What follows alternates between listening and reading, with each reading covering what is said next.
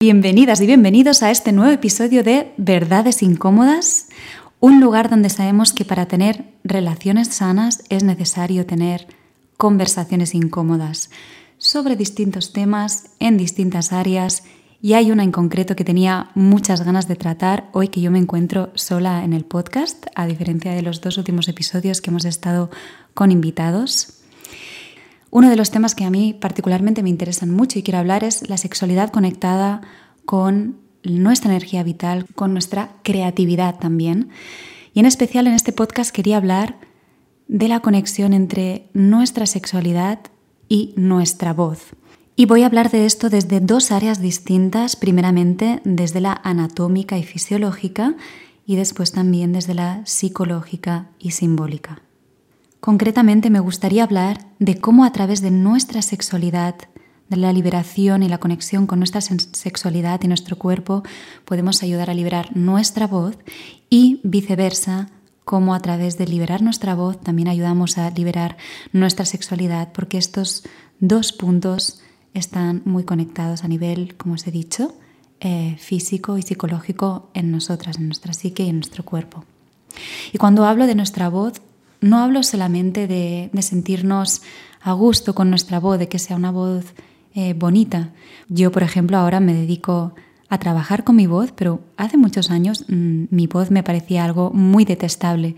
Y no fue hasta el momento en que empecé a amarla y a reconocerla que, me siento cómoda con ella. Y realmente siento que todas las voces y todos los matices son bonitos y no solo por su calidad, por su sonoridad, sino porque la voz es la expresión genuina de aquello que pensamos y aquello que sentimos, en definitiva de quién somos. Y cuando hablo de liberar nuestra voz, me refiero a dejarnos ser realmente, ¿no? De conectar con nuestra autenticidad, con nuestra única manera de ser, pensar y hacer y de comunicarnos y relacionarnos con los demás. Bueno, y ahora os vais a preguntar, bueno, esto está muy bien, Mireia, pero ¿a raíz de qué? ¿Por qué? Pues tenía muchas ganas de hablar de esto a partir de dos cosas que pasaron hace unas semanas al grabar el primer episodio de este podcast y también una entrevista que grabé con mi amiga Francesca Rauchi en las dos entrevistas, o sea, en el podcast, en la entrevista, hablábamos sobre em, el abuso sexual infantil, que ya os he comentado que yo viví cuando era pequeña. Y curiosamente, aparte de que mm, vinieron muchísimos miedos a la exposición, a hablar de esto en público, por el que dirán, por cómo yo me sentiré, por Mm, retomar mm, antiguas sensaciones y experiencias, se podría decir, antiguos recuerdos también. Esos días, justo después, no de grabar, sino de publicar, me quedé sin voz. Los, las dos veces, o sea, el día siguiente de publicarlo, Mireia se quedó muda. y, y así fue durante dos días hasta que hice un clic y me di cuenta de por qué me estaba pasando esto de alguna forma.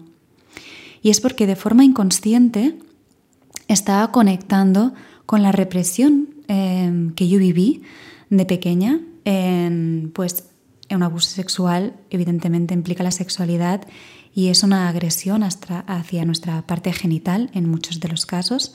Entonces había una contracción de esa parte de la musculatura y, como os contaré más adelante, eso tiene una conexión directa con otra parte de nuestro cuerpo que es toda la parte de la garganta y del cuello, son partes reflejas del cuerpo.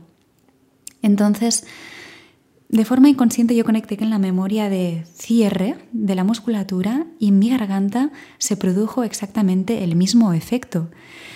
Y por eso me quedé sin voz. También creo que fue la razón de que de alguna forma yo estaba liberando, podríamos decir, un secreto Mm, que estuve guardando durante tiempo, que ahora ya no siento un miedo de compartir, es más, me siento tranquila de poder compartir si esto puede ayudar a otras personas. Y, mm, era como si una parte de mí estuviera como cagada del, susto, ¿no? De, ostras, pero esto se puede o no se puede, a ver, ¿qué, qué, qué va a pasar ahora, no? Evidentemente no es tan grave, pero las personas que lo habéis vivido, y si no os lo explico, el romper este secreto y este silencio que es algo que no es estrictamente necesario, lo hace quien quiera en el momento en que se siente con ganas de hacerlo, es un gran qué y puede ser un gran tabú. Entonces, como ya os estoy diciendo a nivel anatómico, según la medicina china, hay una relación física y energética entre la garganta y la vagina, puesto que en las primeras etapas del desarrollo embrionario, las cuerdas vocales y los ovarios son un mismo órgano que finalmente se divide en dos. Y por eso a nivel anatómico las cuerdas vocales se parecen a la vulva y el suelo pélvico. Y no es casualidad que la palabra cervix signifique cuello en latín. Por eso, relajar la musculatura de la mandíbula y de la garganta afecta directamente al suelo pélvico y los músculos vaginales. Parte de esta información la he sacado de la acupuntora Daisy Tran y también del blog de Mireia Darde. Y la pude constatar también por propia experiencia cuando empecé a trabajar con ejercicios de conciencia psicocorporal eh, con el método de liberación de las corazas, del que os hablaré más detenidamente en otro episodio. Voy a hacer hoy solo unas pinceladas hablando de esto. Mi maestra ha sido Marilis Labonte, quien inventó este método que consiste en unos ejercicios psicocorporales con materiales como pelotas de tenis, palos recubiertos de espuma, pelotas de espuma, que nos ayudan a aflojar toda la musculatura del cuerpo para liberar las tensiones, pero también para conectarnos con, nuestro cuerpo, para habitar este templo de nuestra alma y para escuchar a nuestras emociones, aprender a gestionarlas, a conectar con nuestro mundo interior. Y hubo un momento cuando era adolescente que empecé a ir a clases de canto y después también al logopeda y no sabían ayudarme porque había una contracción en la musculatura que era como, bueno, no, no sabían cómo podíamos trabajarlo mm, más allá de los ejercicios que me estaban proponiendo de voz. Y al final tuve que caer en el cuerpo, tuve que caer en la base de nuestro edificio, tuve que caer a empezar a trabajar con la parte de la pelvis, de los pies, de las piernas, para así poder liberar mi voz.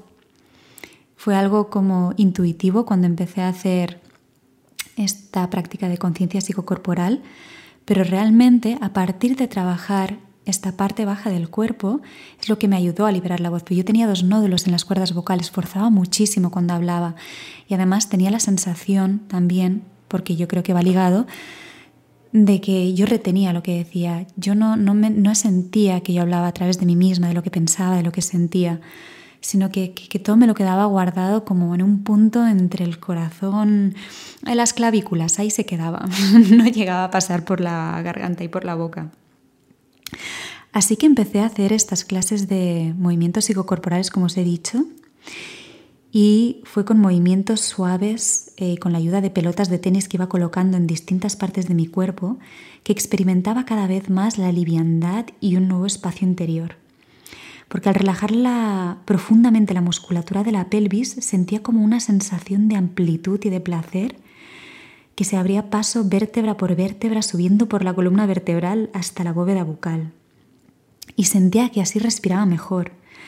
Percibía claramente la conexión entre estos dos centros a través del canal central de nuestro cuerpo, que es la columna, y toda la musculatura profunda que la envuelve. A la vez podía sentir como la energía en mi cuerpo circulaba mejor en una sensación de cosquilleo, de frío, calor, de piel de gallina y cómo la voz me ayudaba a liberar todo esto, igual que simplemente sacar voz, hacer ah durante los ejercicios, igual que cuando sacas gemidos durante la sexualidad, eso te ayuda a aflojar el diafragma y también relajar la pelvis para expandir los orgasmos. Está todo conectado en este canal central de nuestro cuerpo. Y así poco a poco, al ir aflojando la musculatura de mi cuerpo, al ir relajándola, al hacer que se abriera, también iban aflorando las sensaciones, las emociones que habían quedado retenidas en su momento y que mantenían esa contracción también de la musculatura, esas viejas creencias y pensamientos acerca de mí misma. Y con este trabajo poco a poco fui liberando mi voz, mis cuerdas vocales se curaron, los nódulos desaparecieron, dejó de dolerme la pelvis y las rodillas, toda la energía en el cuerpo circulaba mejor y me di cuenta de que era muy importante después poder validar todo eso que sentía a través de la palabra, a través de la voz, poder nombrarlo. Porque poder nombrarlo es poder reconocernos en nuestra propia historia, en quiénes somos, en cómo pensamos las cosas, en cómo las sentimos. Y es por eso que siento cada vez con más certeza que liberar nuestra voz auténtica pasa también por habitar nuestro cuerpo con, con amor y liberar así nuestro placer y nuestra sexualidad. Y finalmente, para terminar, os voy a leer un pequeño fragmento del libro Liberar la voz natural de Christine Linklater, que fue traducido al catalán por Luisa Sala y Fulguera, eh, amiga mía, y yo os voy a traducir ahora en castellano. Liberar la voz es liberar la persona, y cada persona es, indivisiblemente, mente y cuerpo. Ya que los procesos físicos generan el sonido de la voz, los músculos internos del cuerpo han de estar libres para recibir los impulsos sensitivos de la parte del cerebro que corresponde a la palabra.